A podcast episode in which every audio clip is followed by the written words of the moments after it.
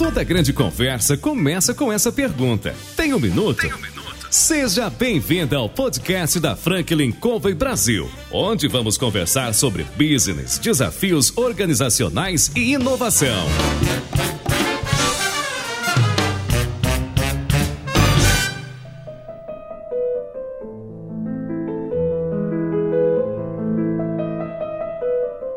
Pessoal, meu nome é João Palmeira, eu sou consultor sênior da Franklin Covey Brasil e eu estou aqui para entrevistar CEOs, presidentes, diretores dos mais importantes locais e organizações no Brasil no dia de hoje. O nosso programa ele traz empreendedores e pessoas que de alguma maneira contribuem e compartilham as suas experiências no dia a dia da gestão. Vamos compartilhar algumas histórias, alguns conceitos e eu convido você para nos ouvir. Hoje a gente ligou para o Wendel Toledo, da Art Love, e perguntamos a ele, Wendel, você tem um minuto? E aí? Reservei vários minutos pra gente conversar aqui. Que bom, cara. Seja bem-vindo. Muito obrigado. Prazer ter você aqui com a gente.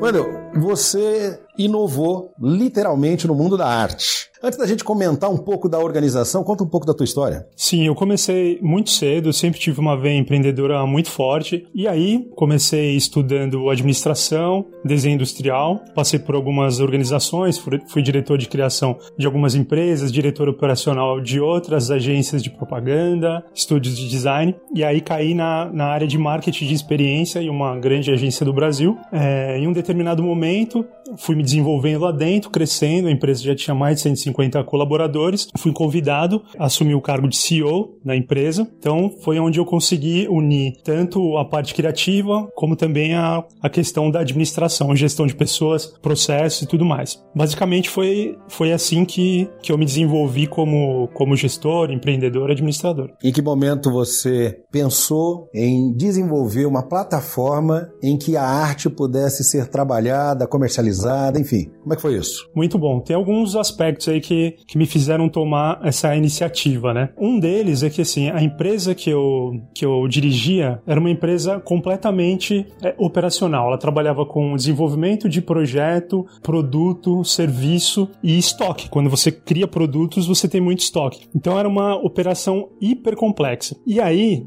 estudando bastante sobre, sobre o comportamento do usuário na internet, sobre toda a questão de, de revolução é, digital, fui estudar fora também, fui para MIT, fui para Harvard, fui para o Vale do Silício e comecei a me envolver cada vez mais com essa questão. E fiquei buscando algumas, algumas oportunidades, tentando achar algumas lacunas. Listei uma série de, é, de ideias e tudo mais, aguardando o momento certo para poder também empreender nessa área. E como designer também acabei no início né, desenvolvendo muitas, muitas plataformas, acompanhando também o desenvolvimento da internet no Brasil. Pois bem, é, em um determinado momento, como pequeno investidor de obra de arte, colecionador, amante de obra de arte, eu recebi de presente de alguns amigos estrangeiros algumas obras como presente. Eles sabendo que eu gostava muito né, de arte, tinha essa paixão, me presentearam com algumas. Aí eu recebi essas obras é, e uma delas não, não me agradou, não tinha muito a ver com meu estilo, não tinha a ver muito com o estilo da minha casa, então nem como um colecionador, nem como um amante de arte, não se enquadrava muito bem. E aí eu decidi me desfazer dessas obras, pensei, poxa, então eu vou vender essa obra, vou pegar os recursos, vou comprar uma outra obra que me agrade mais e com isso não vou deixar os meus amigos chateados, né? E aí eu fui pesquisar, como qualquer pessoa que vai fazer alguma, alguma busca na internet, abri meu navegador e fui buscar compra e venda de obra de arte online. Isso já tem quanto tempo? Foi no final de 2015 e começo de 2016, ali meio na virada do ano. Uhum. E aí fiz uma série de pesquisas e depois de muito pesquisar, eu consegui encontrar um site muito simples. Eu chamo de site mesmo porque não era nem um e-commerce, é, quanto mais uma plataforma, um marketplace, que tinha um formulário simples. Você preenchia ali as informações de medida da obra, valor aproximado, mandava uma foto e eles prometiam responder isso durante um, durante um tempo com a possibilidade de venda no, no offline ainda. E aí eu fiquei esperando, esperando, esperando e nunca obtive a resposta. Até hoje não. Até hoje não. Passados, passados alguns anos não, mas aí a gente decidiu criar Art Love, né? Desenvolver. Então realmente eu vi que tinha uma dor ali, eu senti essa dor na pele, e aí, como empreendedor, eu fui buscar informações sobre, sobre os números setoriais, tanto no Brasil quanto fora do país também, e vi que era números expressivos. É um mercado de bilhões de dólares no, no mundo todo. E aí, com esses números em mãos, também fui buscar é, saber se realmente era uma dor só minha, que eu estava vendo naquele momento, ou se tinha outras pessoas e um número grande de pessoas que também viviam essa dor e se estariam dispostas a pagar por isso. E aí, e aí foi isso que eu, que eu acabei validando e iniciando a Art Lab. Bacana. Qual é a proposta da Art Lab?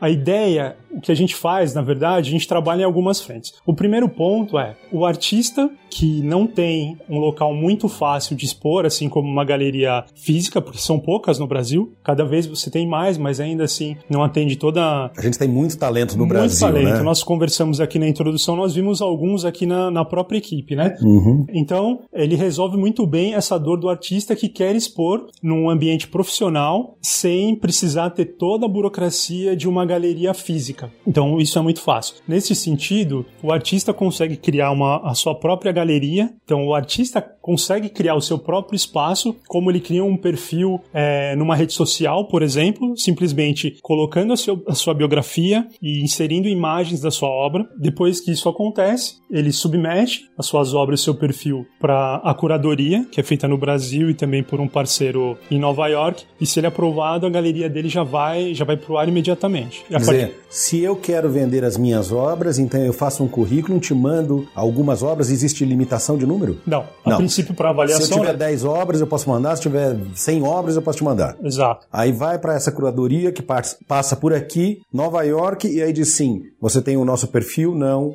você não tem. Mas se tiver, é como se eu estivesse abrindo a minha galeria online, é isso? Exato, é, é, exatamente. Essa é a boa leitura. É como se estivesse abrindo a sua própria galeria online sem depender de uma galeria física para avaliar o seu trabalho. Isso é fantástico, né? E no momento do envio da sua galeria, toda a estrutura já está feita. Então todo o design da sua, da sua própria galeria já está feita. E basicamente nós autorizamos ou não. Então essa é uma das frentes. Um ponto interessante também é que, assim, nós sabemos que existem muitos talentos em diversos níveis, né? Então em algum momento, algum artista ou uma artista pode ainda não ter o perfil ideal para ter um equilíbrio dentro da plataforma de perfis de artistas. Se esse artista não é aprovado no momento, que foi uma coisa que a gente sentiu, poxa, se a gente está dizendo que é, o nosso propósito é ajudar um milhão de artistas a viverem de arte e algum deles é reprovado, depois essa pessoa pode ficar desestimulada, né? Assim como um jogador de futebol que vai fazer a peneira. Cafu, por exemplo, se não passasse na décima, uhum, é, não, não, não teria sido um campeão mundial, né? Então foi isso que a gente pensou.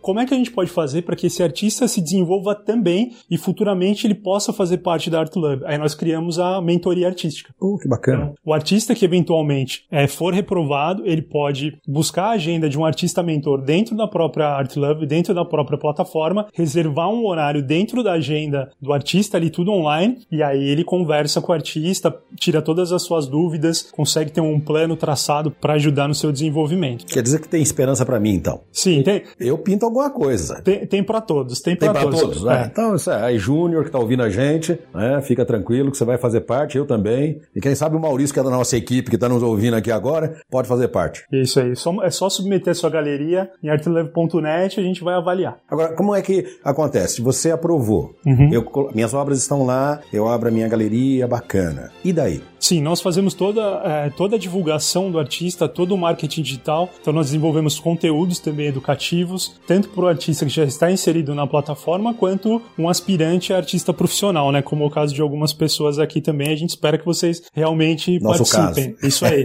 realmente participem lá. Pelo menos é, artistas da comunicação uhum. e dos negócios vocês já são, né?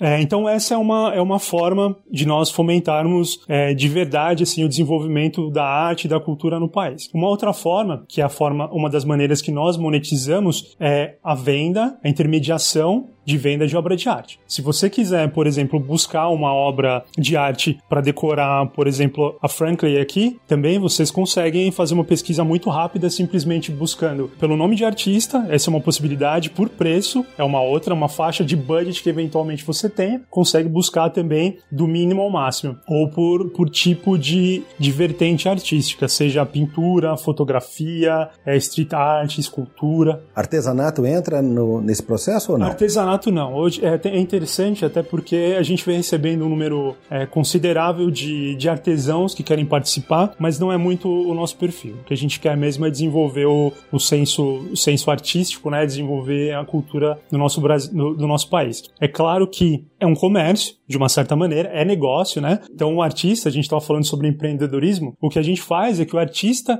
ele se torne um empreendedor sem necessariamente precisar saber como gerir suas próprias vendas, como gerir o seu marketing. É, isso tudo facilita muito a vida do artista. Ah, com certeza, né? Porque a gente, quando pensa no artista, ele tem uma criatividade maravilhosa, mas gerir um negócio precisa de algumas competências que às vezes as pessoas não têm, né? E a Art Love, ela veio para ajudar nesse processo, né? Exatamente.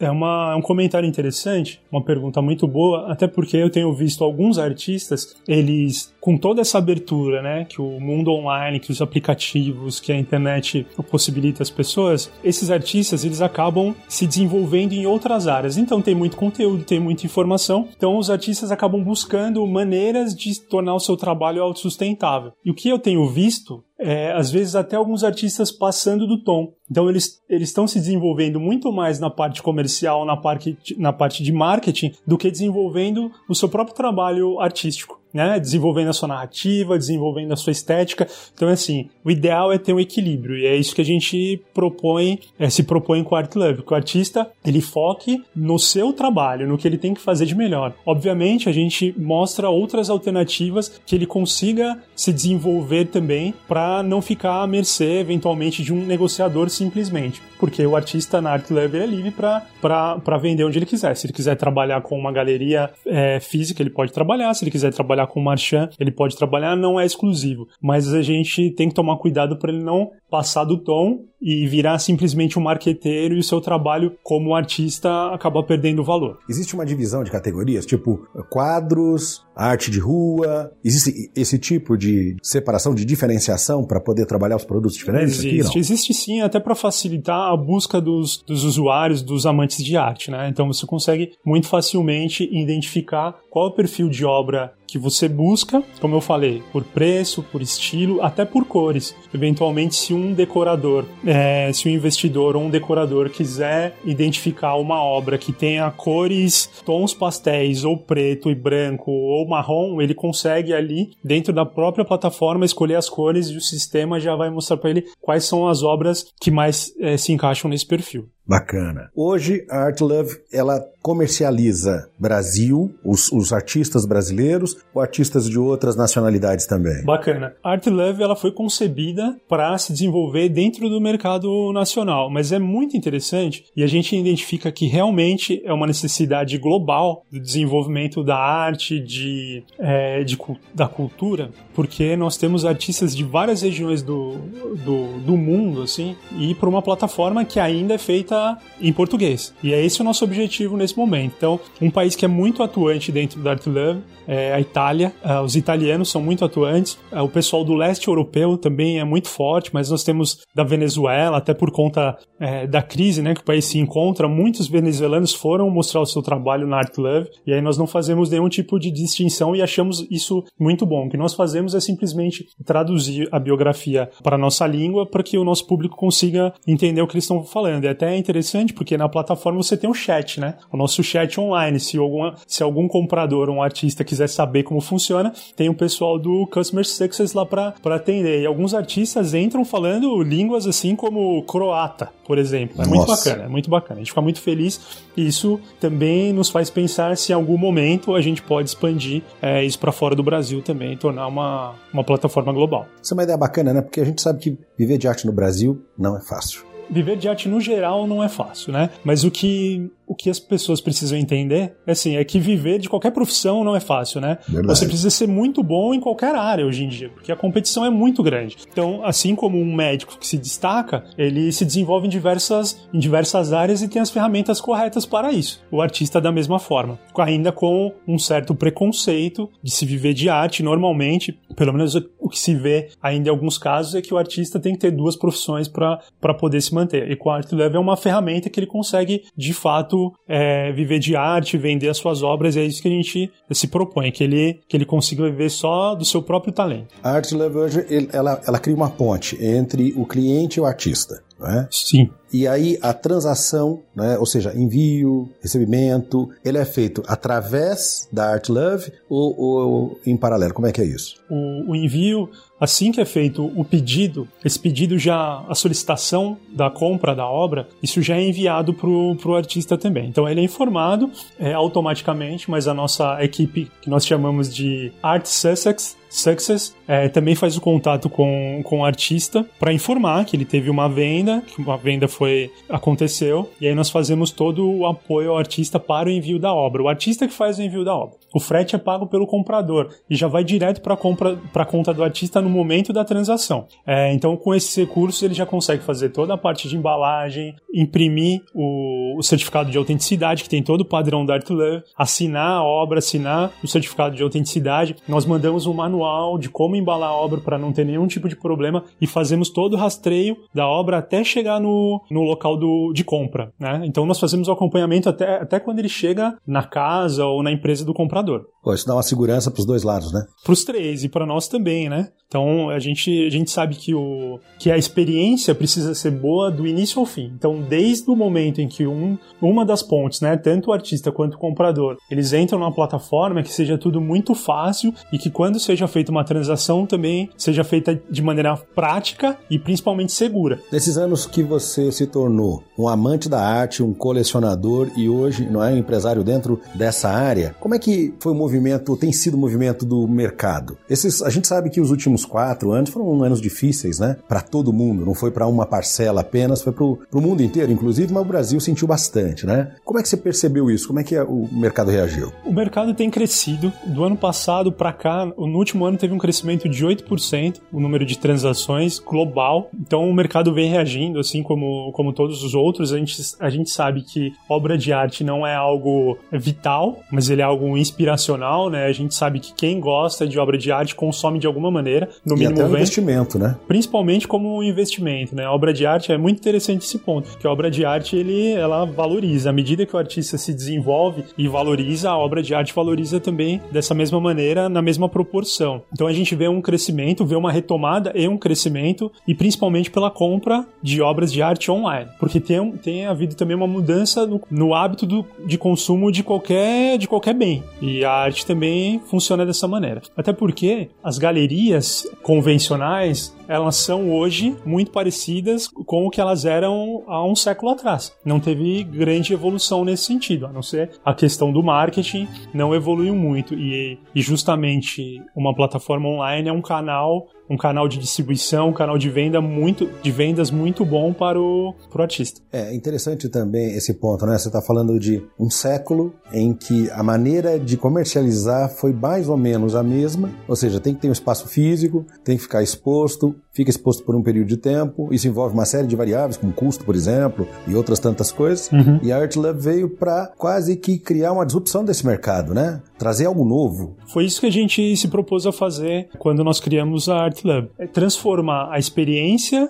de consumo de obra de arte em alguma coisa muito mais simples, agradável. Eu acho que acessível também, não? Acessível é um bom termo. É, se usa muito, é democrático, mas é muito mais acessível. Esse é, esse é um. É porque eu fico é um imaginando, eu tô em casa, gostaria de ter uma parede para colocar um quadro, eu tenho um canto para colocar uma escultura, e de repente, dessa facilidade, eu posso olhar vários. E, muito, e é muito mais amigável, né? Então você pode fazer a sua própria pesquisa a hora que você quiser, em qualquer ambiente. É, você não tem que se deslocar a grandes distâncias, eventualmente uma pessoa que esteja em Belém do Pará, que quer ter uma obra de um artista do Rio Grande do Sul, ele não tem contato com esse artista, ou eventualmente não tem nem contato com uma galeria, ou esse artista nem existe nessa galeria. Então hoje se usa muito as redes sociais, né? Então no Instagram, por exemplo, você vê diversos artistas e você, como é que você faz para ter a, a, compra e ter a experiência de compra profissional com esse artista, né? Então o ArtLab acaba fazendo isso neste sentido, por um lado é a questão da transação que se torna muito mais fácil, muito mais amistosa. E por outro lado, também a experiência que fica tão fácil quanto, né? Eu acho isso super legal. Você sabe que eu tenho uma casa na praia, o Júnior que tá com a gente aqui já foi para lá, e eu tenho uma escultura de mais ou menos que dá um metro, né, Júnior? Uma escultura de um São Francisco. Uhum. Né? E como eu tenho um vitral bacana, eu comprei a casa, o vitral já estava lá a imagem de São Francisco também estava, porque eu comprei porteira fechada. Né? Foi uma negociação. Quando eu vi que eu ia perder o negócio, eu dei a cartada final. Eu falei assim: eu compro, mas o que está dentro é meu. Você não vai tirar nem garfo nem nada. E o cara aceitou e eu comprei. E aí, de repente, um amigo foi até a minha casa, olhou para aquela escultura e disse assim: Isso aí é de fulano de tal. Falei: Quem é fulano de tal? É um artista lá do Nordeste. E o cara é bom. Falei: Como é que você sabe? Falou assim: Vira. Aí a gente virou a, a, peça, né? Tava escrito, ele fotografou, eu entrei no Google, comecei a procurar e descobri que aquilo vale 5 mil reais. Falei assim, mas que beleza. Eu, além de ter gostado, ainda tenho aqui um investimento bacana. Mas alguma coisa assim, eu lembro que quando ele falou e eu procurei, não foi fácil achar o cara com a facilidade que eu imaginei. Mas a Art Love, na verdade, ela, ela consegue me dar a condição de achar quase que um estalar de dedos, né? Verificar o que tem, verificar se combina com o meu negócio. Porque, por exemplo, aquela peça combina com a minha casa na praia. Mas como a peça que você falou, talvez ela não combinaria com a minha casa aqui em São Paulo, que tem uma ideia de, de decoração que não é grande coisa, mas é totalmente diferente. É isso aí, tem que se diz muito no mercado, né? Tanto os curadores quanto os amantes de arte mesmo, você tem algumas formas de, enxergar a arte, né? Uma delas é como investimento, né? Tem gente que enxerga como investimento, principalmente alguns anos atrás. Hoje a gente vive isso muito ainda, né? Mas a gente tem informação mais rápida. Os mercados são muito voláteis, né? Então é também uma forma de diversificar o investimento. Hoje, quem diria, estão voltando a investir em ouro, né? Então a gente falou de Bitcoin, estamos falando de Bitcoin há pouco tempo, e agora estamos falando de, de ouro também, né? Com a, com a queda da taxa de juros, né? Então, e uma obra de arte ela não desvaloriza nunca, muito pelo contrário, ela acaba se valorizando cada vez que o tempo passa, né? E de repente, se o, se o artista vai encontrar São Pedro, valoriza ainda mais, né? É verdade. E muitas vezes acontece isso. O que tem acontecido é que os artistas estão investindo na sua própria carreira para poder usufruir, né, da sua, do seu, do seu talento, do, do esforço do seu trabalho ainda, ainda em vida, né? Mas ainda existe muito isso. Ainda existe muito isso. Pô, bacana. Você sabe que a gente geralmente conversa, eu tenho um amigo, tô lembrando aqui agora, ele é escultor e ele chama Eduardo Barreto, que inclusive vou falar para ele entrar em contato contigo, que ele, ele, o cara é muito bom. Ele tem um trabalho de escultura maravilhoso. Mas eu acompanhei a carreira dele e vi a dificuldade que é você mesmo tendo talento, tendo um trabalho super bacana, porque ele faz a escultura em pedra sabão, eh, já fez em pedra pomes, enfim, faz em alguns materiais, né? E a dificuldade, você vê tanto talento não reconhecido e talvez o desafio de para viver de arte, né,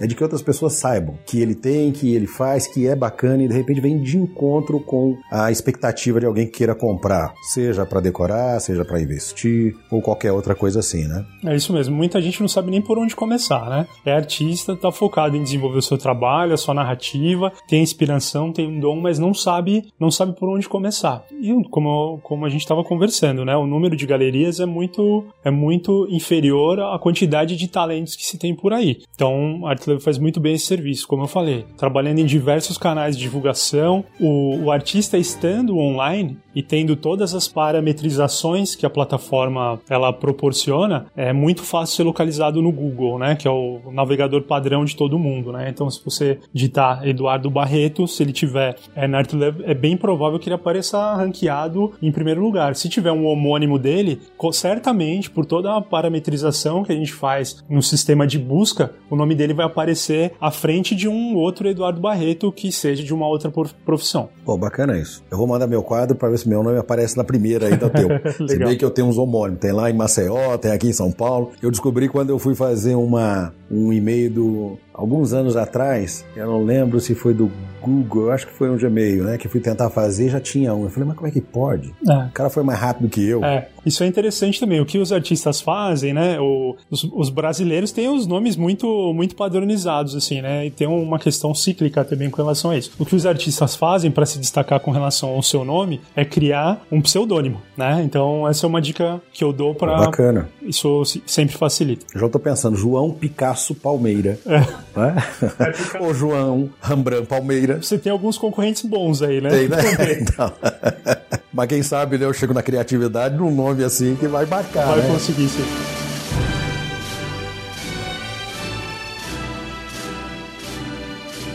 Cara, esse mercado hoje, é, vocês estão desde 2000 e 2016. 16, atuando nessa área da plataforma, com essa Exato. estrutura. É, ela, foi, ela foi se modificando ao longo do tempo. Foi sendo aprimorada. A gente foi. a- Exatamente. foi- e é o tempo inteiro, né? É, isso é Porque é uma bacana. plataforma de tecnologia, ela tem uma base de tecnologia, né? É, então tem todos os desenvolvedores que a gente fala, os developers, né? Trabalhando o tempo inteiro, o pessoal de, de design também trabalhando em UX, UI também, para à medida que as ferramentas vão se desenvolvendo, à medida que o usuário vai utilizando a plataforma, a gente vai entendendo um pouco melhor o, o comportamento e vai aprimorando o tempo todo. Para o pessoal que está nos ouvindo, né, que quer viver de arte, da sua arte, que quer empreender, hoje quais são, teoricamente, não sei se existem categorias, eu quero dizer o seguinte: quadros, esculturas de diferentes materiais, o que mais dentro do core business da hoje da Art Love são artistas ou produtos ou trabalhos aceitos. É, fotografias, nós chamamos fotografia é, fotografia, sim, fine art, né? Hoje tem muita, tem muitos artistas, muitos fotógrafos que trabalham, que fazem um trabalho artístico muito interessante, é muito forte, graficamente é- são muito bons, assim. Esculturas, então os escultores de diversos formatos, seja o tamanho que for, é, os pintores, como sempre, isso é, sempre está muito em alta. Você disse escultura tamanho que for, quer dizer, pode ser uma escultura de 20, 30 centímetros, ela pode ter 2 metros de altura. Pode, pode. Tem um escultor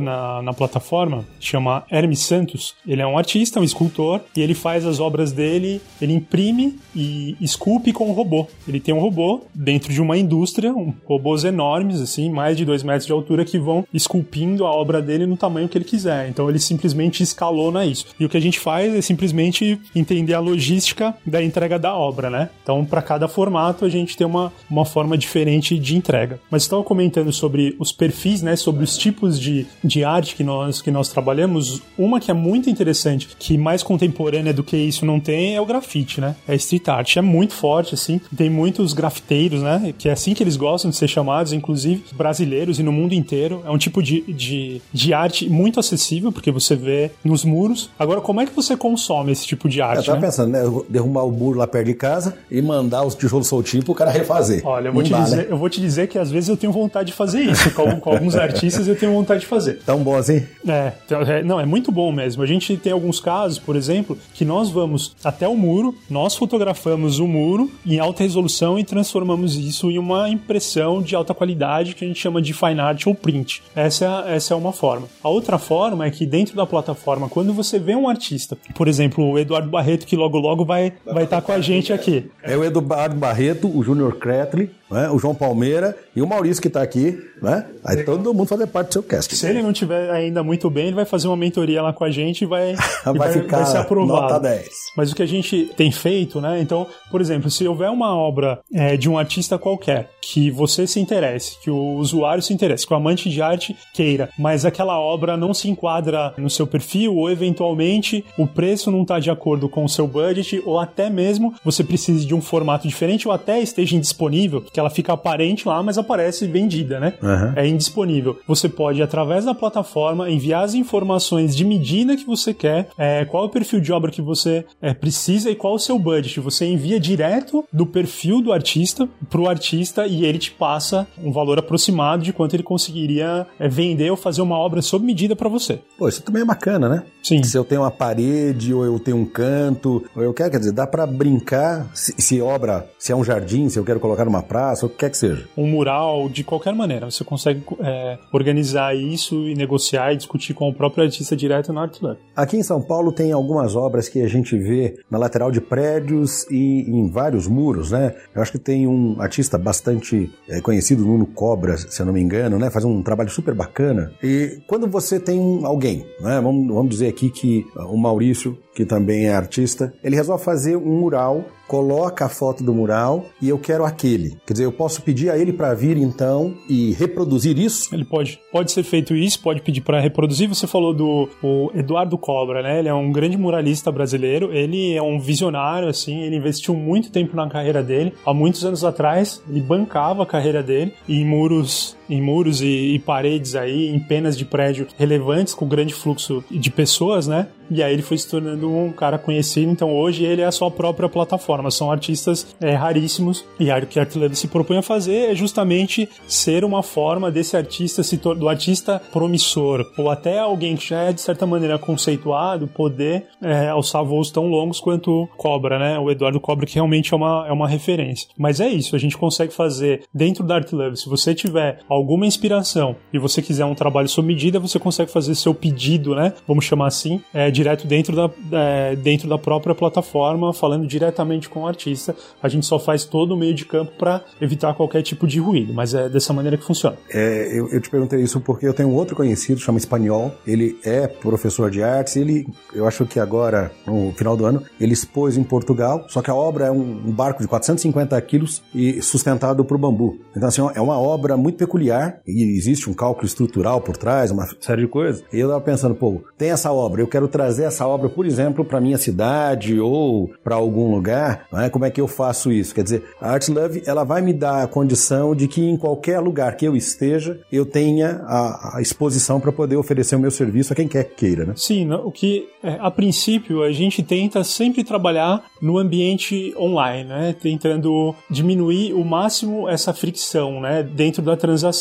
Mas nós temos é, nós estamos sendo solicitados para diversos tipos de ação ou de intermediação, de contato com artistas no mundo offline, né? Para trabalhar, para levar artistas para eventos tudo mais é uma coisa que ainda não é tão escalável quanto a própria plataforma. Mas como nós, como nós temos um relacionamento muito bom com os artistas, é, tudo, tudo é possível. O que a gente faz é, se a gente identifica que algo é, é escalável e a gente consegue replicar isso utilizando nossa tecnologia, é, a gente implementa uma nova feature. Se não, a gente tenta fazer o melhor possível para instruir tanto o comprador quanto o artista para que eles não percam o negócio. Porque, de novo, como eu falei, o propósito da Art Love é ajudar um milhão de artistas a viverem de de arte. A gente nunca não tem lá dentro nosso propósito ajudar a viver de arte vendendo quadros na internet, né? Então a gente tenta abranger o máximo possível, mas tenta escalar para reduzir essa fricção e para ser mais autossustentável, né? E o pessoal que vive ou que quer viver da arte hoje, né, que está nos ouvindo aqui, e eu como curioso, eu queria saber de você, nesses anos, você consegue perceber que esse propósito maior que Art Love tem, ele está fazendo essa diferença na vida de algumas pessoas? Quer dizer, teve pessoas que começaram a comercializar e já conseguem viver sem ter que ter um segundo emprego? Sim, nós vemos isso. É, ainda não é tão simples, mas nós temos isso. Nós recebemos muito depo muitos depoimentos, né, dos nossos artistas. Então a gente vê artistas que tiveram exposição na TV, né? Foram participar de um grande progr programa de TV na maior emissora do país. Outro que fez uma viagem internacional e foi, foi expor sua obra fora, fora do país, justamente porque foi encontrado na Art Lab. Então a gente consegue identificar tanto artistas que conseguem ter uma receita, né? Dinheiro entrando em caixa. Regularmente, através da venda de obras dentro da Art Love, a gente vê outras iniciativas que proporcionaram com que os artistas tivessem também exposição ou venda do seu trabalho por conta de estarem na Art Love. A Art Love, na verdade, se torna uma vitrine para o mundo, né? É isso. É isso. É uma, é uma grande vitrine mesmo para o mundo todo, como você falou, né? Você consegue acessar de, de um tablet, de um celular, do seu computador, onde quer que você esteja, em qualquer lo, é, local do mundo. Né? É isso aí. Agora, no Brasil não existe uma cultura talvez tão forte quanto em outros lugares, seja Europa ou América do Norte, em que o brasileiro, é? assim como esses, essas pessoas dessas áreas, elas invistam ou comprem arte ou queiram ter um trabalho de um artista em sua casa. Esse é um mercado em crescimento isso tem aumentado cada vez mais. Um dos pontos mais chave para isso, um dos pontos mais atuantes, um dos atores mais é, fortes desse sentido, são os artistas de rua. Então hoje você vê muito claramente, são obras de arte mesmo, literalmente, nos principais centros do mundo, aí todos os, todas as grandes cidades até nas pequenas cidades mesmo. Outro, outro fator muito importante é o uso das redes sociais. Então hoje você consegue é, acompanhar a carreira de um artista utilizando as redes sociais, coisa que você não conseguiria fazer há 10, 15 anos atrás, que pouco se sabia sobre isso. Ou você iria no museu, né? Ou você recebia alguma informação de uma exposição numa galeria, ou então você ia conhecer isso academicamente numa universidade. Fora isso, você não tinha contato. Hoje não, você consegue se conectar com, com o artista nas redes sociais mais famosos, até na própria ArtLab. A gente brinca que assim como os profissionais de outras áreas, né? Os executivos conseguem colocar o seu perfil no, no LinkedIn, no, no Instagram e tudo mais, a, a ArtLab se propõe a ser esse, esse canal também para os artistas. Então a gente quer que fale. Então você quer saber sobre mim? Eu falo assim: ah, então você pode é, me procurar no LinkedIn. O ArtLab, a gente quer perguntar para você qual é o seu ArtLab? E não mais qual é o seu Instagram, é qual é o seu ArtLab. É isso que a gente, a gente quer chegar nesse ponto. Ser top of mind dentro dessa, desse mercado de arte, né? Que é, é um mercado fantástico. Né? É isso.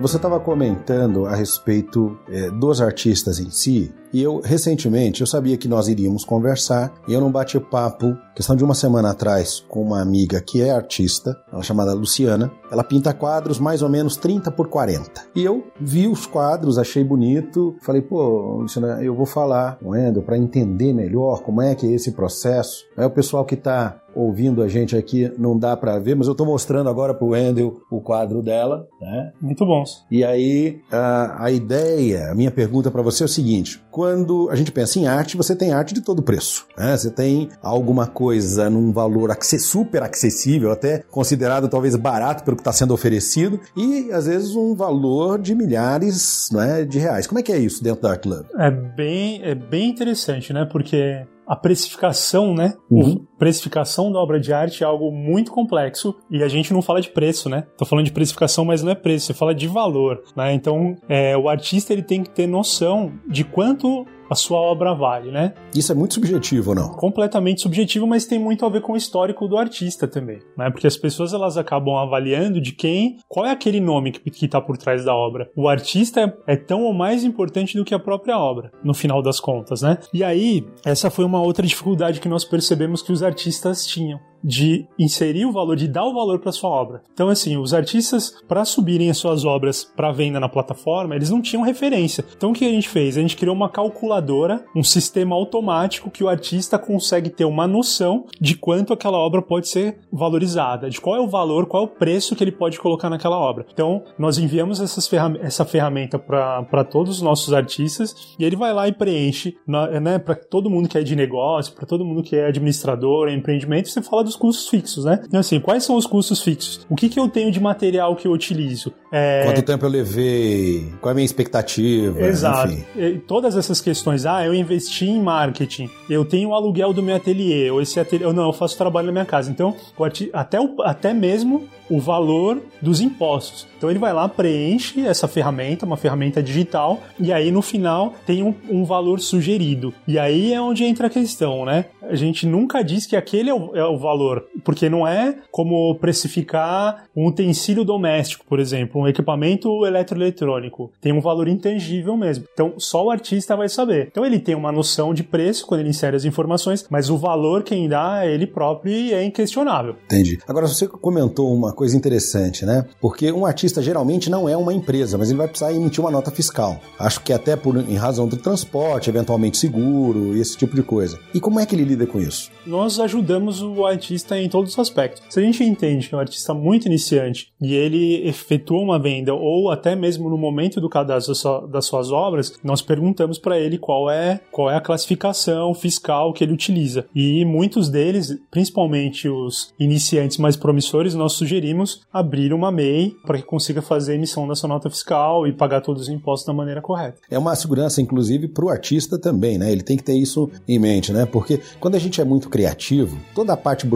é chata. E é uma coisa que a gente não tem, às vezes, habilidade nem vontade de fazer. Mas ela é essencial, como é o caso de uma nota fiscal, como é o caso do acompanhamento que vocês dão para a obra, para ela ir e vir e coisas no gênero. Falando de preço, voltando para esse ponto aqui, que, que é um ponto que, inclusive, nesse bate-papo que eu comentei com a, com a Luciana foi identificado, existe um mínimo ou um máximo. Eu sei que máximo é o céu, né? Mas existe assim algo, alguma referência no sentido de valores comercializados dentro da plataforma, dentro do Dark Love? Não? Sim, sim. Nós colocamos um uma limitação de 400 até 30 mil reais para que se faça as transações dentro da plataforma. E também tem uma questão tributária envolvida e até uma questão de legislação. É, obra de arte, ela foi, a gente passou um tempo atrás pela Lava Jato ainda bem, né? E espero que outras venham também. E alguns, é, algumas pessoas foram, foram surpreendidas com a Polícia Federal dentro da sua casa levando obras de arte, porque era uma moeda de troca de propina, né? Então, para que não haja necessidade de se declarar uma obra de arte, é, você consegue fazer transações de zero, de um, né? De um até 30 mil reais, sem precisar fazer nenhum tipo de declaração quando a obra não for paga com dinheiro em espécie. Se você pagar uma obra de 30 mil reais com, com espécie, espécie em dinheiro, você precisa declarar. Fora isso, não precisa declarar. Mas simplesmente para ter uma facilidade é, a mais nas transações. Obviamente, ninguém vai fazer lavagem de dinheiro de 30 mil reais, né? Pelo menos o que a gente viu aí na Lava Jato, 6 bilhões de reais era um valor absurdo, né? É quase alguns mercados que a gente vem discutindo aqui. Então é isso. E tem também uma legislação que, que nos obriga a informar toda toda a transação que é feita no valor de até 30 mil reais. Isso é tudo para facilitar o dia a dia, tanto do artista quanto da, da, da, plataforma. Mas tem todas. Então você imagina, né? Tem uma série de coisas que precisam ser pensadas quando a gente desenvolve, cria, quase que recria um mercado do zero, né? Pois que é. é. o caso da, da Art Level, né? Você falou de inovação e disrupção, então a gente teve que ir a fundo nisso para poder. É, não é simplesmente pegar e vender. Não é, é fazer é um, um, site. Trabalho muito mais elaborado. Muito exige mais. uma série de variáveis que a gente não sequer não pensa, né? Quando está pensando em criar alguma coisa e comercializar. Nem o artista, nem mesmo algumas pessoas que já estavam acostumadas com o mercado, né? Por exemplo, se vê as galerias físicas, por exemplo, o processo que eles fizeram foi inverso. Eles têm o local físico e aí transformaram, simplesmente pe eh, pegam o seu catálogo e jogam no ar como se fosse um site, simplesmente um e-commerce. Tem uma série de peculiaridades. Você falou de custo fixo, né? Uhum. O custo fixo da ArtLove é similar, se não muito superior a muitas galerias físicas, para que a gente consiga prestar um, um serviço, é um trabalho de qualidade para as duas pontas. Né? É, o que é legal, se, se não sei se a comparação vale, mas quando a gente pensa em termos de eBay ou Amazon, que tem milhões de produtos ali à disposição do mundo inteiro, né, há uma grande vantagem de que num momento houve estoque, depois não houve estoque, voltou a ter estoque de novo, mas transacionando isso de uma maneira muito inteligente. E você, mesmo tendo custos às vezes até maiores, né, do que uma do que uma galeria, mas você consegue ter milhares de pessoas representando milhares de artistas em diferentes categorias, né? Você tinha comentado aqui no offline mais ou menos 7 mil, quase 7 mil artistas, é isso? Exatamente. Por volta de 7 mil artistas hoje, né? Se a gente hoje, for... porque amanhã serão 7 mil e 3. Nós três que estamos aqui na sala. no mínimo. Ué, vamos conversar. Já estou sentindo uma pressão é que a curadoria vai ter que aprovar vocês. né? Senão o podcast não vai ao ar. Não, legal, gente. Muito bom, mas é isso mesmo. Então a gente tem que fazer toda essa logística, né? Mas ela é, é, ela é muito mais fácil do que você precisar de um espaço físico para estocar. A gente não quer ter essa necessidade de estocar nada, né? A gente quer virtualizar essas relações, mas que elas sejam tão próximas de uma, de uma relação humana, né? Então, basicamente é isso. A gente só não, não tem. O que a gente não tem é justamente o estoque, até porque é muito mais prático e acaba sendo. Isso acaba impactando também no preço, né? Basicamente, você teria dois fretes, né? O envio da, da obra do artista artista para a sede da ArtLove, depois da sede da ArtLove para o comprador. Então, esse, esse gap já não existe mais, assim como vocês veem também os, os aplicativos de, de comida e uma série de outros aí que foram se desenvolvendo, né? É, com certeza. Não tem volta, tá? Isso não tem volta para qualquer área. Então, uma das últimas a ser suptadas, a gente acha que foi a arte. Vamos ver o que acontece mais para frente. Bacana, eu também acho que sim, porque você falou de, da, dos aplicativos de entrega, né? Eles estão trabalhando, por exemplo, com alguns supermercados, tem aplicativos que têm hoje 400 400, supermercados para quem ele trabalha, e assim, o crescimento é 100% ao ano. Quer dizer, é um absurdo, mas a maneira de se comprar mudou. Né? Nós compramos e dependendo da geração, ela quer a, a, facilidade de compra sem todo o estresse da compra. Então, ter a arte na mão, que é literalmente isso, né? Eu tenho a arte na minha mão aqui para poder escolher, para poder verificar se é realmente o que eu quero, vem de acordo com o meu gosto, o meu ambiente de, é, de trabalho, porque você deve vender também para empresa, enfim, para a minha realidade e ter essa facilidade de entrega, essa facilidade, na verdade, de compra, né? E de recebimento para mim que vou comprar é fantástico. Agora, para quem vai vender, eu acho que é essencial, né? A gente gosta de. Né, as relações mudaram, né? Não, não é só os hábitos de consumo. Nós queremos nos relacionar relacionar com o que agrega. Nós queremos utilizar o nosso tempo com o que agrega valor e não o contrário, né? Quando a gente começou a conversar, a gente estava falando, ele estava falando do seu, do seu celular, né? Tava bloqueando para alguns algumas ligações que poderiam acontecer no momento da nossa conversa. Nesse um minuto, que está passando muito rápido, né? Esse um minuto aqui é, da nossa conversa. Acho que da mesma forma, o, a, o consumo de obra de arte, né? Então, a Art Love, o artista, é, o, o comprador, ele consegue se relacionar diretamente com o artista, mas não essa parte comercial. Então, se ele quiser mandar uma, uma mensagem pro artista elogiando o trabalho, o artista quiser resolver, é, responder, sim, mas ele responde na hora que ele quiser, né? E não necessariamente você precisa passar por um período longo de negociação até receber uma obra de arte na sua casa, assim como os aplicativos de, de compra ou todos, todos esses novos formatos, né? O que, o que as plataformas fazem, no final das contas, entre outras coisas, né? É diminuir o atrito, é encurtar a distância, transformar isso num processo mais ágil, da mesma maneira que começa a existir uma desburocratização das coisas também, e da mesma forma que começa a ter cada vez mais uma transparência maior nas transações, né? Então todo esse fator humano, todo esse atrito, eu vou ligar para a galeria, mas será que a pessoa vai me atender? Eu vou lá na galeria, vou até contar um caso interessante. Eu tive numa galeria, na verdade assim, as galerias elas fazem um trabalho essencial ainda para os artistas, né? E algumas pessoas gostam de estar e também ajuda. Como a, a galeria é mais um canal de distribuição, o que a gente faz é que ela não seja só o único canal de distribuição do artista. Eu tive numa galeria e aí entrei e tal, e eu tinha um artista ali que eu queria comprar uma obra dele. E aí eu fui lá, olhei a obra, tinha uma pessoa para fazer o atendimento, e aí eu me dirigi até aquela pessoa e perguntei se ela você pode me atender e tal, eu queria falar um pouco sobre aquele artista, eu acompanho ele muito e tal. Aí ela falou: "Olha, atendente, ela não olhou para mim. Atendente está no horário de almoço. Você pode pegar um cartão ali no balcão e depois você liga para ela". Eu não voltei nunca mais. Né? Com certeza. E aí, por outro lado, então é a questão da experiência, né? Por outro lado, uma vez eu tava dirigindo em São Paulo e aí eu tava acompanhando o que tava acontecendo na plataforma. Tava dirigi eu tava dirigindo, não, eu tava num, num carro de transporte, tava num Uber da vida e olhei, acompanhando o que tava acontecendo na plataforma naquele momento. Era uma sexta-feira à noite. Tinha 32 pessoas é, na plataforma. Eu falei, caramba, isso é o fim da picada, não tem ninguém. Não vai, o que, que vai acontecer aqui sexta-feira à noite, 32 pessoas?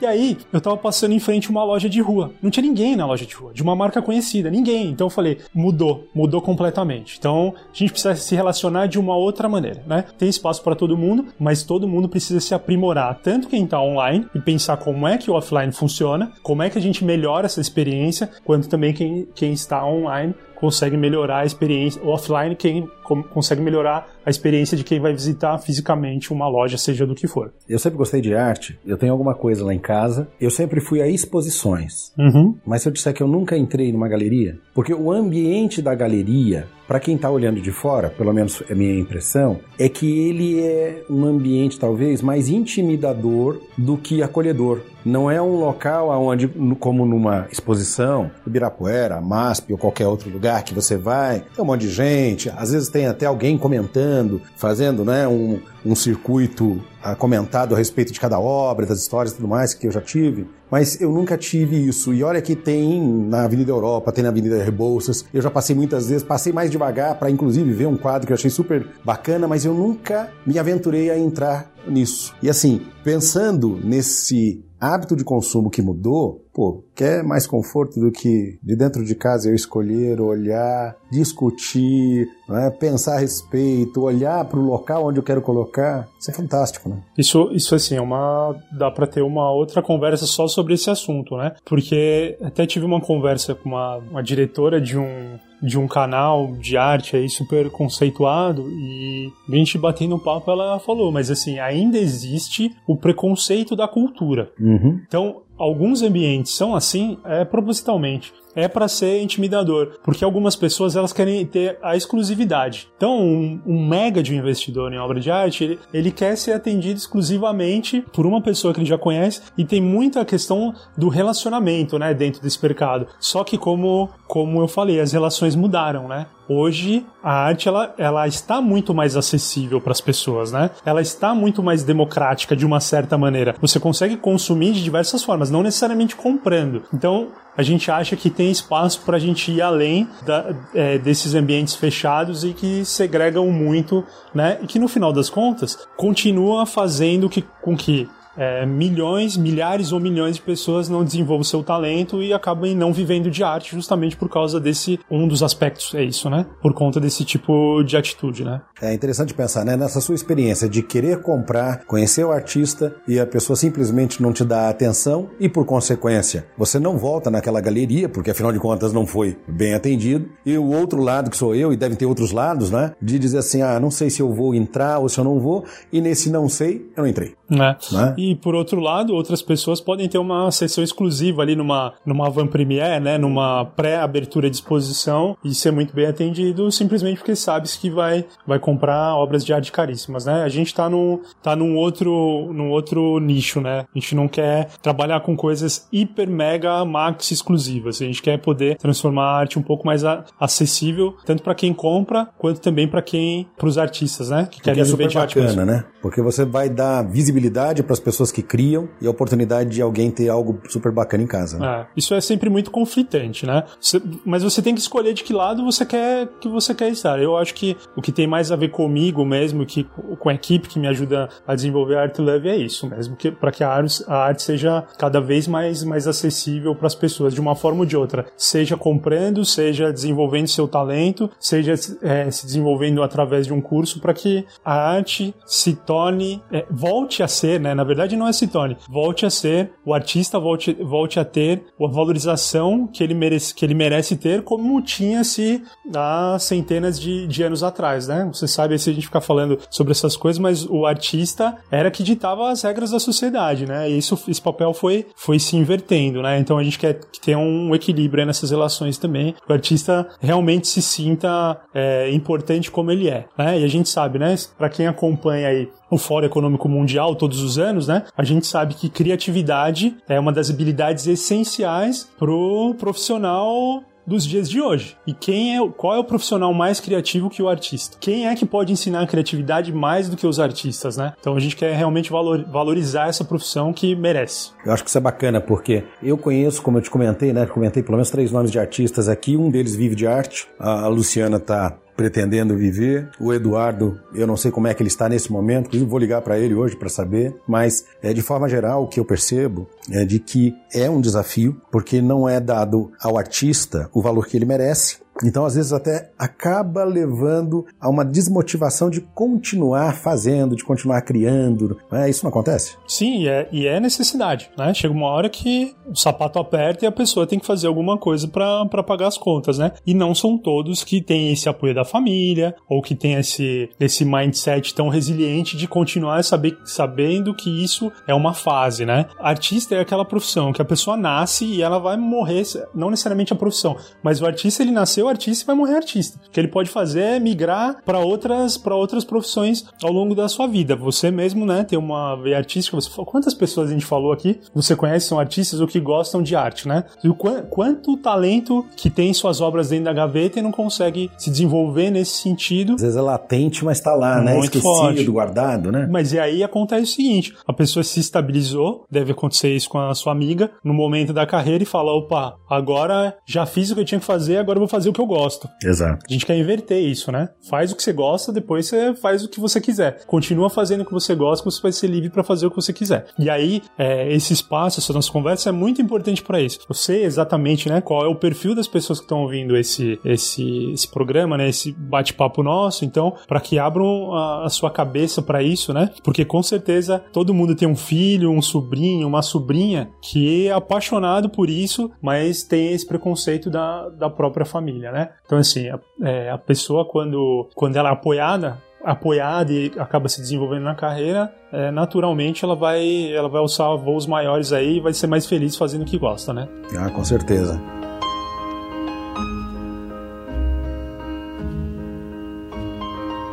A gente estava conversando aqui, Wendel, e eu lembrei de um exemplo que nós utilizamos na Franklin. Nós temos um curso aqui chamado Sete Hábitos para Gestores. E um dos exemplos é um artista que começou uh, fazendo arte de rua, grafitagem. Ele chama David Garibaldi. E ele tinha um professor lá do colegial, o equivalente ao colegial, porque ele é americano, né? E que o chamou e disse assim: Olha, tem gente que paga para isso. Quando você quiser receber para oferecer o teu serviço, você me procura. Ele, num determinado momento da vida dele, a gente conta a história, ele pff, tava nem aí com a vida, tava querendo só se divertir, balada, uma atrás da outra. E num determinado momento da vida dele, ele faz uma mudança, e essa mudança acontece dele mostrar o serviço dele em shows, em casas de, de, de show, você deve já ter ouvido falar dele, e ele tem uma pintura fantástica. Ele pinta pulando, jogando tinta no quadro e tal, e fez uma mudança e ele se tornou um filantropo. Ele colocou como objetivo fazer um milhão de dólares para doação, né? E viajou, tem viajado pelos Estados Unidos. O interessante da gente ouvir histórias como a dele é de pensar que, puxa vida, um artista ele pode fazer a diferença na vida da comunidade, da região, ele pode fazer uma contribuição gigantesca, né? Sim, e a gente apoia muito esse tipo de, de iniciativa, tá? Isso é, uma, isso é histórico na Art Love. Tem um, um artista que é parceiro nosso, tem várias iniciativas que a gente apoiou, mas tem um artista que é parceiro nosso, que tem sua galeria na Art Love, que chama-se Paz Scheffer, né? O Paz também pinta, pinta pássaros. O, o Paz, ele trabalha, o trabalho dele é inspirado em ciências naturais, né? Ele estudou ciências naturais na USP e era um artista e misturou tudo isso, né? Todas essas habilidades dele e foi, e foi fazer sua arte na rua, a princípio na rua e também hoje nas telas, na, na arte contemporânea, né? E ele é, nasceu no bairro do Brás, em São Paulo. O bairro do Brás é um bairro bem decadente, né? Quem, quem conhece São Paulo sabe disso. E tem muitos, muitas ruas desertas e tudo mais. Tinha uma, uma viela onde ele cresceu, ali não morava ali, mas exatamente na viela, mas morava ali perto, que era um lugar de muitos crimes, né? Assalto, assassinato, estupro e tudo mais. E aí ele pensou em desenvolver um, um programa para revitalizar o bairro do Brás, começando por essa, por essa viela com arte. Então nós somos parceiros dele desde o, come, desde o começo, né? Oh, bacana. É, fizemos até um leilão de obras dele para arrecadar recursos para revitalizar primeiramente essa viela. E a nossa equipe foi lá pintar junto com ele, as crianças da rua, da região, todas pintando, avós, mães, todo mundo pintando é, obras lindas assim para trazer a arte ali para ajudar a revitalizar o bairro do Brás. Então a gente acha que dá de volta volta para a sociedade o que ela o que ela precisa muitas vezes ou o que ela nos proporcionou eu acho importante sim a gente estar tá sempre junto dessas dessas iniciativas né que,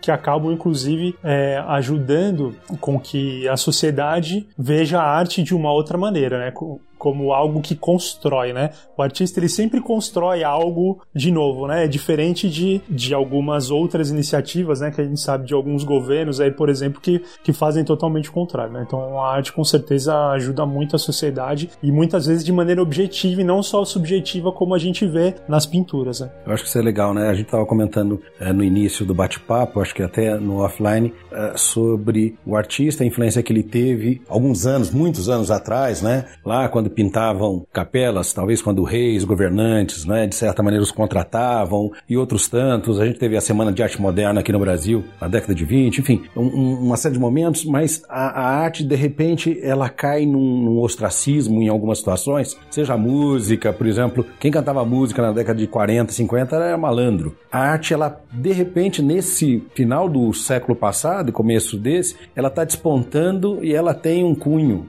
de educação, um cunho social, como você está falando, quer dizer, ela está criando uma abrangência absurda. É, o artista ele, tem, ele é questionador, né? Então, quem questiona normalmente o, os modelos é, convencionais aí da sociedade, é, em algum momento pode, pode ter alguns problemas, né? A gente viveu isso, um país que teve ditadura durante um bom tempo e tudo mais, né? Quanta gente exilada, né? É, exatamente. Só porque com cantava alguma verdade. É, cantava ou mostrava de alguma maneira, né? E aí agora a gente tem uma certa liberdade, né? Tem um pouco, né, algumas, alguns movimentos aí pequenos, mas que não chegam a afetar tão diretamente, pelo menos do meu ponto de vista, as pessoas ainda têm liberdade de se expressar, né? No geral. Então eu acho que talvez seja um dos motivos por que tem essa, essa retomada, né? A gente falou bastante de, dessa arte mais contemporânea que eu gosto tanto, que é, o, que é street art, né? Você tem isso nas ruas. Então, uma criança que está passando com o pai num carro importado ou num ônibus, ela tem a mesma possibilidade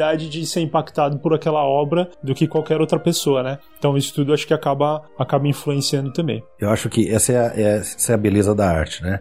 Quando eu fiz o meu primeiro quadro e eu fotografei, tenho a foto do meu primeiro quadro, eu fico pensando que porcaria que eu fiz. Mas ela foi inspirada, sabe, que eu fui fazer, eu tinha uma empresa de paisagismo, fui fazer um trabalho num apartamento e o indivíduo, ele era um diretor de cinema e ele fez o Beijo da Mulher Aranha. O fato é que quando eu estive lá, eu lembro de ter entrado no apartamento dele e tinha umas peças no chão. Eu olhei pra, pra peça e falei, o que é isso aqui? E era um emaranhado de fio colorido. Falei assim, isso aqui é uma obra de fulano de tal. Aí tinha um pedaço de concreto com as luzinhas coloridas. Desse tipo que você pluga e as luzes eram aquelas coloridas antigas que colocava na árvore de Natal, lembrei do meu pai, mas era uma peça de concreto irregular. Eu falei isso aqui. Ah, isso é fulano de tal. Aí a gente foi mais um, um pedaço pra frente e tinha um galho que tinha lá uma certa... Uh, alguém desbastou o galho. Né? Aí colocou numa base. Eu falei, e esse? Ah, esse fulano de tal. Hector Babenco, o nome dele. Aí eu falei assim, isso é arte também? É. Falei, pensei comigo, eu também sou artista. Os negócios desses aí eu faço. Voltei para casa, contei para minha mãe. Falei, mãe, uma hora eu vou pintar. E ela tava perto de março, eu faço aniversário em março. E na semana, acho que tava, acho que faltava duas semanas para fazer aniversário. E minha mãe foi e comprou um estojo completo. Comprou lá um tripézinho desses de mesa pequeno. E me deu duas telas e falou assim, então pinta. E foi ali que, de certa maneira, me fez tirar do pensamento para a prática, porque até então eu tinha em casa quadros de artistas, eu sempre gostei das cores básicas, né, das, das primárias, e eu tinha um chamado Glória, de um cara chamado Manabu Mabi que na época ainda estava vivo. E, e, foi ele que me inspirou. Porque eu olhei para aquela obra do Manabu Mbab, achei maravilhosa. Tinha um amigo que tinha uma obra dele, porque eles eram conhecidos, inclusive. E eu falei assim, cara, eu vou começar a pintar. Então, por causa dessa experiência com o Hector Babenco, somado àquele quadro que eu tinha me apaixonado, Glória, eu comecei. E eu, eu fico pensando que talvez, como você disse, né, uma criança que olha, que passa de carro, olha uma, uma obra não é, na rua, se inspira como eu me inspirei naquele momento, mas eu já estava adulto, né? Mas tem ali um start de dizer o seguinte, cara, vou colocar para fora. E se ninguém gostar, também não tem problema. Eu, tô fazendo, eu tô criando, eu tô tendo prazer de participar. Agora, se alguém gostar, se alguém gostar, que bom. Quem sabe através disso, né, eu possa mudar o rumo. Então, eu acho que a arte ela tem essa mágica, não é, que envolve a gente, que faz o indivíduo é, viajar quando ele contempla alguma coisa. Porque algum tempo atrás também, muito tempo atrás, eu lembro de que saiu um quadro num jornal e o quadro era vermelho. Eu tinha uma pequena variação de vermelho, mas tinha um quarto de página falando daquele quadro. E eu olhava pro quadro e lia, eu li duas vezes, eu olhei pro quadro e falei assim, de onde tiraram tanta criatividade para explicar um quadro que só tinha uma cor vermelha. Então, a arte é alguma coisa tão interessante, né? Porque faz você viajar, faz você se projetar, talvez seja essa uma das palavras, né? Para um cenário ou para um mundo totalmente diferente daquele que a gente vive no cotidiano. É, ajuda muito na, na reflexão, né? Mas acho, acho que, é, aí, né? acho que é muito importante mesmo é, a gente ter arte no, na maior parte dos lugares, né? Pra, justamente para poder fomentar, principalmente quem está começando, crianças e tudo mais, para que isso continue crescendo, né? Acho que é, acho que é super importante ter, ter essa exposição, seja em ambientes físicos, seja nas no ruas, virtual. ou seja na, no virtual, nas, nas redes sociais ou como em plataformas como, como ArtLab, né? São iniciativas como essa que ajudam o, o ser humano a ser um pouquinho mais questionador, né? Não simplesmente aceitar, né? Tudo que a gente recebe. Pessoal, nós estamos aqui com o Wendel Toledo, da ArtLove, que está compartilhando aqui com a gente a experiência de pensar fora da caixa não é? de ter uma atitude disruptiva, de criar uh, do zero um mercado que praticamente não existia, dando oportunidade para pessoas que criam, que querem compartilhar o seu dom e que podem de alguma maneira até encontrar nisso um modo de vida. Então, Wendel, você tem mais um minuto? Sim, estou à disposição. Wendel, eu queria que você comentasse duas óticas. Uma daquela pessoa que quer começar a comprar arte. É? O que é que ela precisa fazer a partir de agora para poder adquirir a primeira peça de arte? E a segunda questão é relacionada ao artista. Esse artista que ainda não vendeu ou que já vendeu um quadro aqui e outro ali timidamente, mas que quer fazer da arte o seu caminho de vida. Que conselhos você dá para esses dois públicos? Eu acho que acho que assim, vou eu vou usar um, uma, um comparativo com o mercado financeiro. Comece. Por que, que a gente.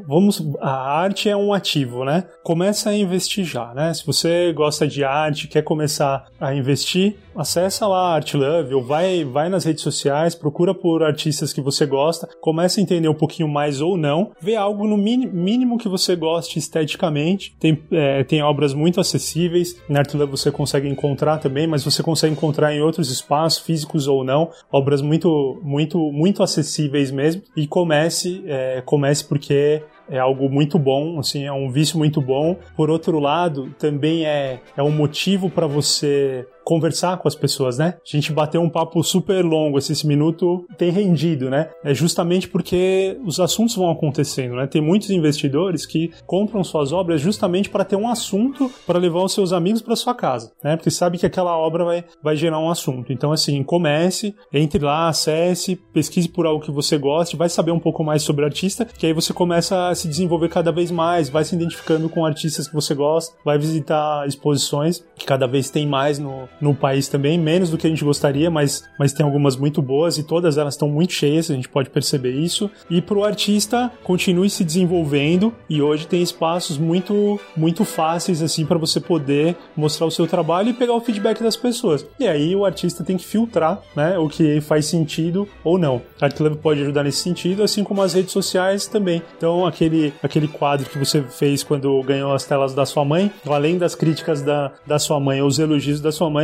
Hoje qualquer um pode é, fazer o seu trabalho e, e, postar nas redes sociais ou criar sua galeria numa, numa plataforma Quartlev para ouvir o feedback das pessoas e identificar se é isso mesmo que você quer. E por outro lado, se você sabe que é isso que você quer, se é uma paixão que você sempre teve, ou se você já vive de arte, a Artlev pode te ajudar a monetizar o seu trabalho e ajudar a rentabilizar e você se desenvolver cada vez mais como profissional até atingir o topo aí como artistas que, que nós falamos há pouco. Você lembra qual foi a primeira obra de arte que você comprou? Não, eu não me, eu me lembro assim, na verdade, eu me lembro é, a primeira obra de arte que eu tive, que nem eu comprei. São coisas, né, que a gente não sabe, não sabe explicar, mas assim, eu me lembro que eu, eu tinha ganhado um livro de algum parente e dentro desse livro tinha um pôster do Cândido Portinari. E eu peguei esse pôster e aí eu recortei esse pôster e colei na parede do meu quarto ali quando era, quando era criança ainda. Mal sabia eu que um dia eu ia estar tão envolvido assim com, com arte e depois com tecnologia também com, com Art Love, mas foi aí.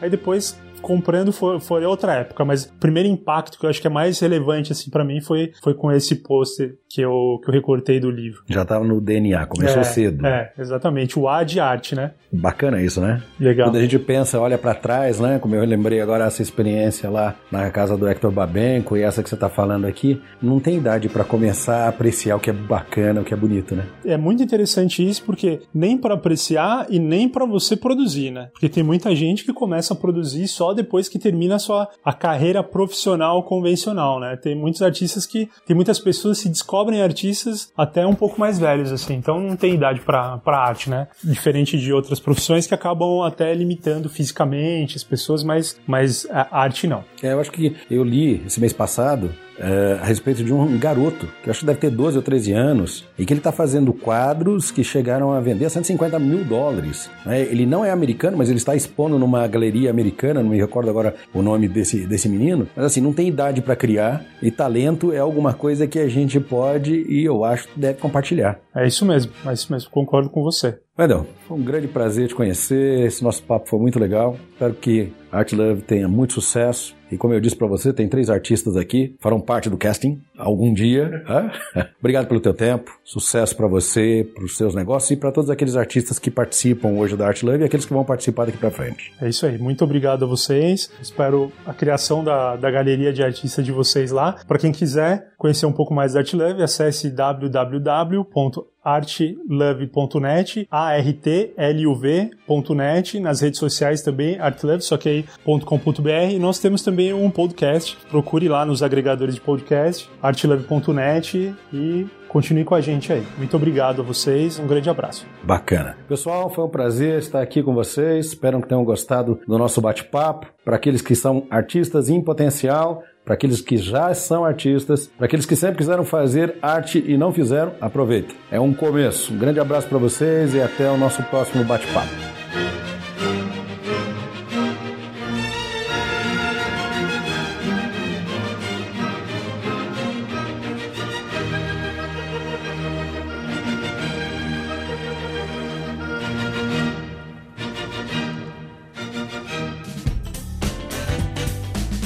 Você acabou de ouvir mais um episódio do Tem um Minuto. Oferecido pela Franklin Covey Brasil, uma empresa global que ajuda outras empresas a alcançarem resultados que requerem grandes mudanças no comportamento humano. Venha conhecer nossas soluções customizadas para os seus desafios organizacionais.